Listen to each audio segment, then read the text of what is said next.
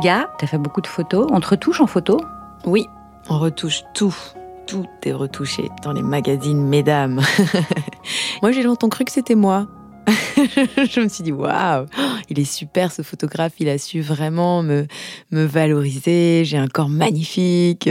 Non, non, en fait, on est toutes retouchées, euh, on est lissées. Et moi, j'ai même fait l'erreur pendant longtemps de penser que les portraits, c'était vraiment moi, alors que j'ai un grain de beauté en plein milieu du visage que tu peux pas manquer, il est sur mon nez, et on me l'effaçait. Et je le voyais même pas. C'est à dire à quel point euh, j'étais manipulée moi-même par les images. Quoi. Je me dis, je croyais que c'était moi. Bah, la photo de, mon book, mais la première photo, c'est un très joli portrait que, et j'ai pas de crainte de beauté. Et ça m'a jamais marqué, ça m'a jamais choqué. Alors c'est mes copains qui m'ont dit, mais oh, ils t'ont gommé ton grain de beauté. Mais ça faisait déjà des années que j'étais mannequin. J'avais jamais remarqué.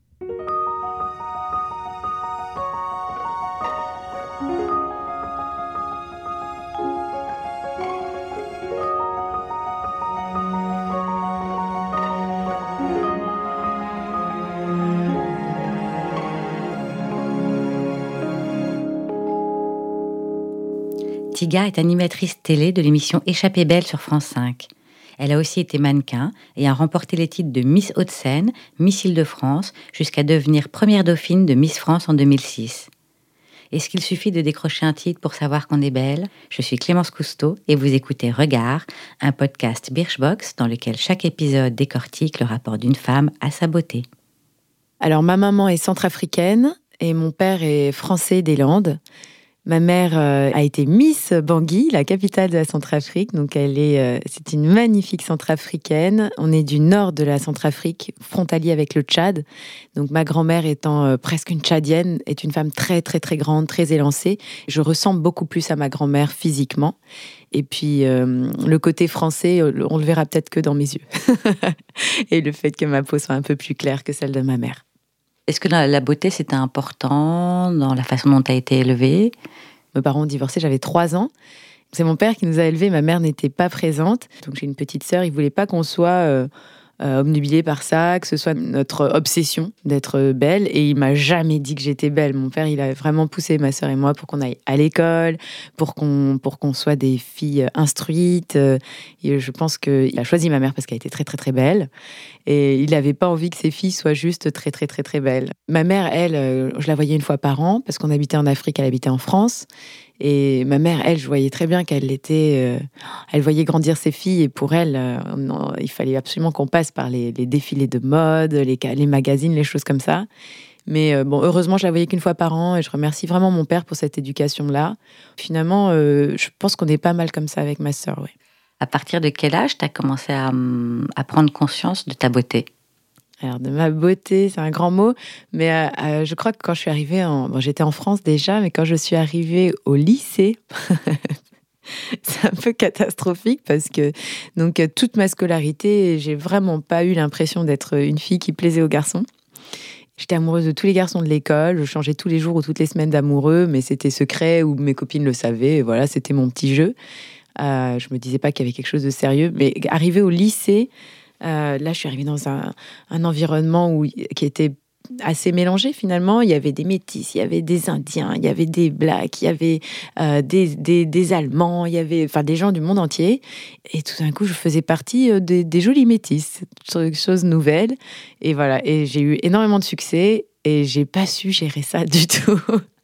Donc tous les garçons qui me faisaient un compliment, je, je me souviens que je crois que pendant ça a duré quatre semaines. Chaque semaine, j'avais un nouveau boyfriend parce que, parce que je ne savais pas dire non. Et tout d'un coup, je, je, plaisais, quoi. Et c'était, c'était fou. C'était, j'étais dans, je me prenais des grosses vagues dans la figure de, de bonheur, quoi. C'était très impressionnant de me dire waouh, oh, tous ces compliments, c'est pour moi. Chose, enfin voilà, j'avais jamais eu de compliments avant. Et, tout d'un coup, ça a basculé. Et les garçons me regardaient. C'était plus la honte d'aimer la petite noire euh, du. Parce qu'au collège, j'étais l'une des seules noires. Donc euh, celui qui disait qu'il était amoureux de moi, il fallait qu'il soit courageux. Hein. C'était, on était dans un collège de campagne, dans les Landes. Ils sont limite. Hein. La noire, c'est celle qui se lave pas. Hein. C'est pas, c'est pas du tout une fille exotique euh, qui sent bon le fruit, le monoeil. Non, non, c'était mon premier jour d'école en France. On était en primaire, première arrivée dans l'école. Il y a des élèves qui sont arrivés après et en fait, euh, ils sont venus. Euh, il y a quelqu'un qui a dû perdre à la, courte, paille entre tous et il est venu me voir et il m'a touché le bras, il m'a frotté la peau et il m'a demandé si je me lavais. Mais c'était une façon euh, de poser vraiment la question. Mais c'était, il savait bien sûr que c'était ma couleur de peau. C'était un petit peu raciste, quoi. C'était voilà, ça les faisait rire de dire que j'étais sale. Et je sais pas, arrivé au lycée, c'est la ville, quoi. On est à Dax, c'est la grande ville. Et tout d'un coup, je suis devenue euh, une fille jolie. Ouais. C'était fou. Les hommes, ils te disent que tu es belle? J'ai eu des boyfriends qui ont été euh, vraiment pas, pas sympas. Bien sûr, oui, qui me disent que je suis jolie, mais il y en a d'autres qui voulaient que je reste que jolie. J'avais 19 ans et j'avais un, un, copain qui en avait 40, s'il te plaît. On sortait ensemble et un jour, j'étais à Périgueux, je faisais une école de tourisme à Périgueux à cette époque-là. Et il me dit, je te rejoins, euh, je te rejoins. Et je lui dis, bah tiens, ça tombe bien, ce soir, je sors danser avec des copains. Euh, rejoins-moi en boîte. Et il se trouve que c'était la boîte d'un de ses copains à lui, à mon boyfriend. Et donc, euh, il me retrouve et je m'étais faite jolie, sachant qu'il il venait et j'avais fait un brushing. Je m'étais maquillée, j'avais mis une petite robe et tout. J'avais fait vraiment, parce que ça faisait peut-être je sais pas, dix jours qu'on s'était pas vu. Et j'avais vraiment fait un effort pour être la plus jolie. Et quand il est arrivé, j'étais au bar, assise au bar, et il est venu me voir et il m'a, il m'a dit euh, bonjour. Il m'a pas regardé une seule fois dans les yeux et il regardait autour de moi comme ça, un peu paniqué. Et moi, je le regardais et je lui demandais bon, ta journée s'est bien passée. Et vraiment, il ne me regardait pas dans les yeux. Et à un moment, je lui dit est-ce qu'il y a un problème? Qu'est-ce que je t'ai fait? T'es es super froid, t'es distant, tu me regardes pas. Et il m'a dit je te trouve pas belle ce soir. Enfin, ça se fait pas de me dire ça. Déjà, j'ai fait énormément d'efforts, ça se voyait. Et en plus de ça, mais je veux dire, euh, t'es venu me voir pourquoi? C'est pour, enfin, je j'ai pas compris. et donc à 19 ans, je me suis dit mais enfin ça c'est vraiment un idiot et je veux pas d'un mec comme ça quoi. Et j'ai eu beaucoup j'ai eu beaucoup d'expériences comme ça de garçons qui m'ont rabaissé euh, parce qu'ils me limitaient juste à ça. Allez hop next, on change. Est-ce que d'abord tu deviens mannequin ou est-ce que d'abord tu concours pour Miss France?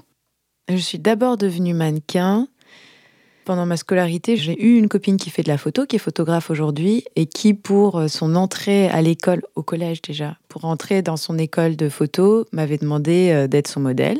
Mais je pensais pas euh, que ça, ça pourrait être un métier un jour. Et voilà. Donc j'étais d'abord mannequin. L'histoire pour Miss France, c'est que j'étais sur scène à Cuba. Euh, et il y a un monsieur qui est venu me voir avec sa femme après le show et ils m'ont dit Mais qu'est-ce que tu fais à Cuba? Tu perds ton temps. Il faut absolument que tu concours à l'élection Miss France, au concours Miss France, parce que tu vas gagner, c'est sûr. Et moi, j'ai énormément ri et je leur ai dit Écoutez, c'est pas du tout mon truc.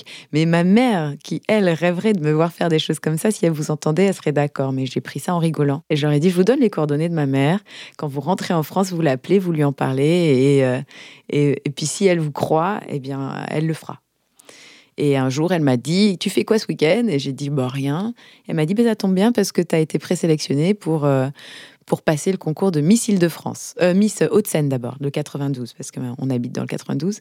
Et du coup, moi, j'étais très fâchée parce que c'était pas du tout prévu. Euh, déjà que je passe les premiers, rien que sur papier, que je sois sélectionnée, j'y croyais pas. Et j'étais fâchée parce que, bon, Miss France, j'avais des a priori. Et, et donc, bon, je l'ai fait. Et puis, j'ai gagné. Et le lendemain, à Évry, euh, avait lieu le concours de Miss Île-de-France. Et donc, j'étais forcément, comme j'étais Miss Haute-Seine, il fallait que j'aille à Miss Île-de-France. Et le lendemain, je me retrouvais avec 18 nanas. Et puis, j'ai gagné. Encore une fois. Et là, on me dit dans une semaine, tu pars avec toutes les Miss, parce que Miss Île-de-France, c'est l'une des, des dernières Miss élues.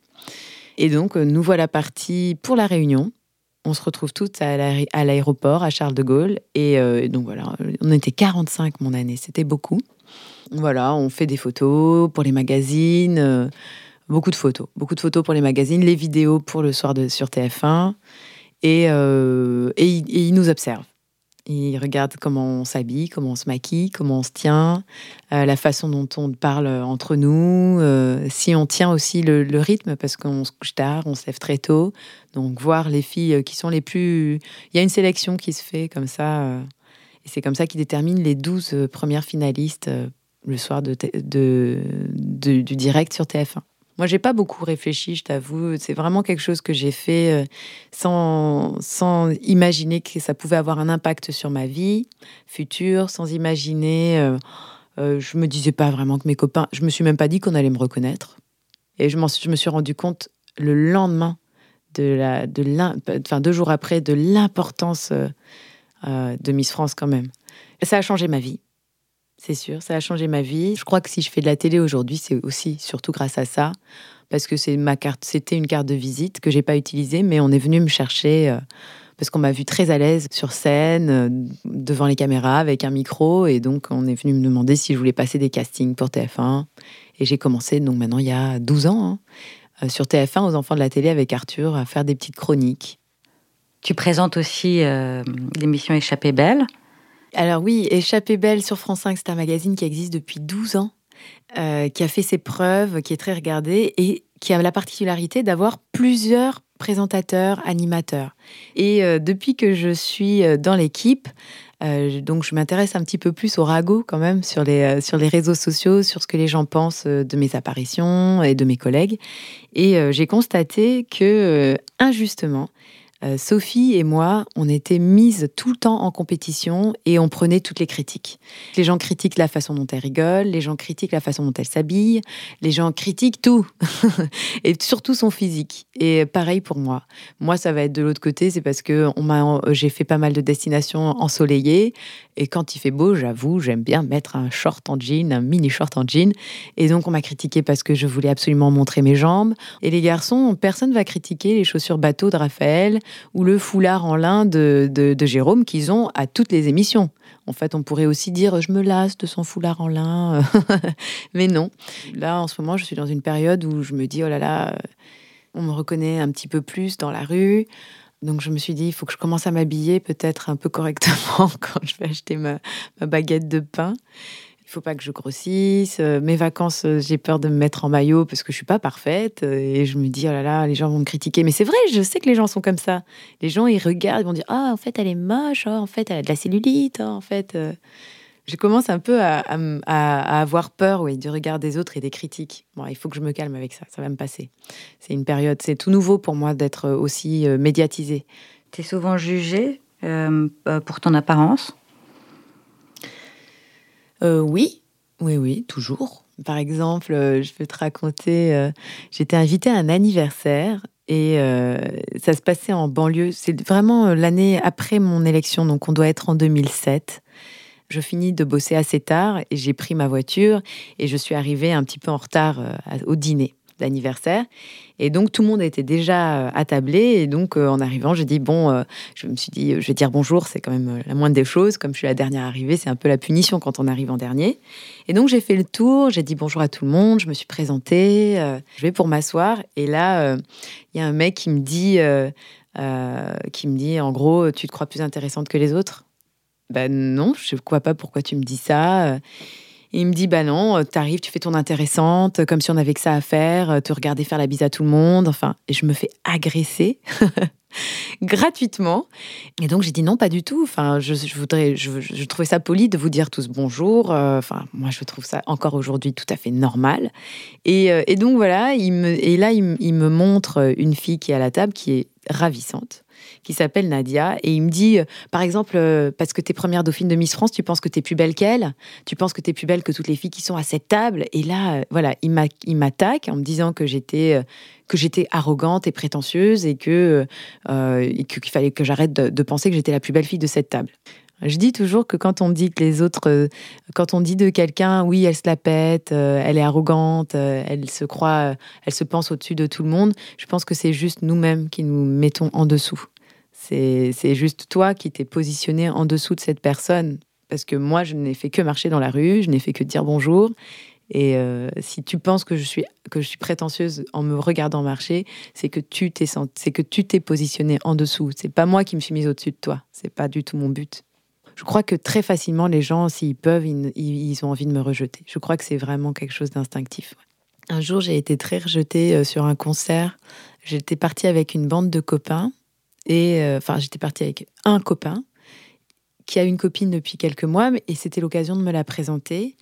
Et, euh, et la fille m'a rejeté tout de suite. Elle a été très jalouse euh, parce que elle s'est dit que son mec, enfin j'en sais rien, je sais pas ce qu'elle s'est dit parce qu'elle m'a pas vraiment parlé. Et c'était un concert en forêt, c'était génial. Et euh, donc on avait un peu de marche à faire et arrivé euh, euh, là où il y avait la scène, dans la forêt et tout ça, tout le monde a disparu. Enfin mon pote a disparu avec sa copine parce qu'elle voulait pas être avec moi. Donc je me suis retrouvée absolument toute seule en plein milieu de cette forêt. Et il y a eu un moment assez magique où vraiment tout le monde me regardait. C'était très bizarre. Je me sentais, j'étais la seule noire, j'en sais rien. Il y avait un truc où, je me sentais très différente des gens et très regardée. J'étais jeune, je pense que j'étais très jolie, j'avoue. Et euh, j'avais mis un foulard blanc. euh, Enfin voilà, je devais avoir un look qui fait qu'on ne pouvait pas me rater, encore une fois. Et, euh, et à un moment, le concert donc commence. Je prends un verre au bar et j'avance vers la scène. Et c'était la première partie, je connaissais pas. C'était un groupe que je connaissais pas. Et le mec, dans sa chanson, il disait Ta beauté, c'est un fardeau. Mais c'était fou. Et j'avais l'impression qu'il me parlait.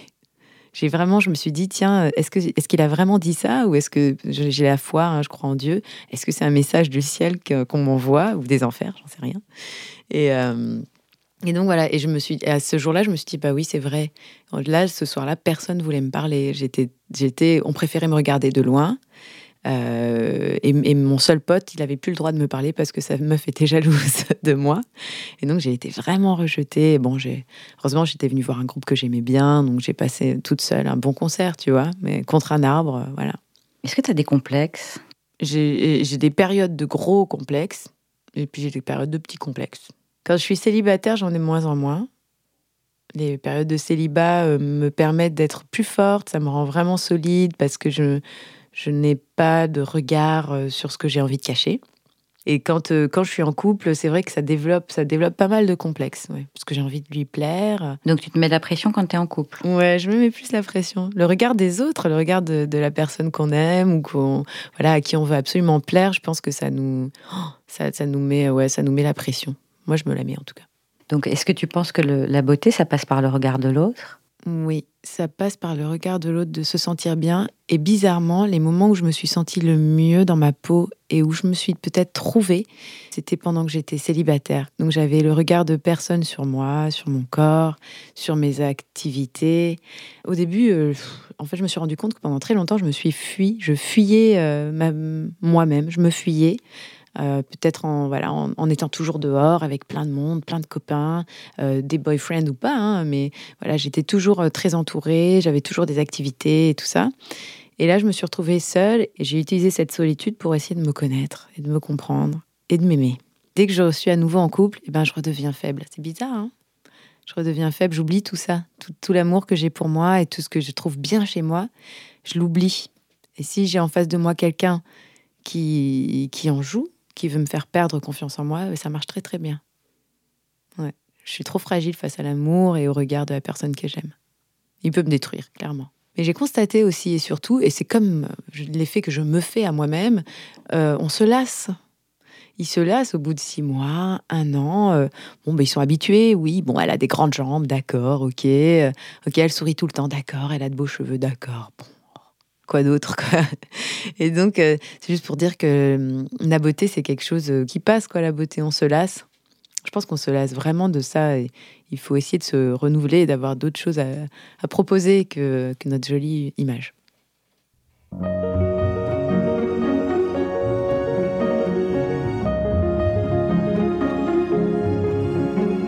Cet épisode de Regard accueillait Tiga. Vous pouvez la retrouver sur Instagram, sur le compte at Tiga sur Insta et tous les mois sur France 5 dans Échappée Belle.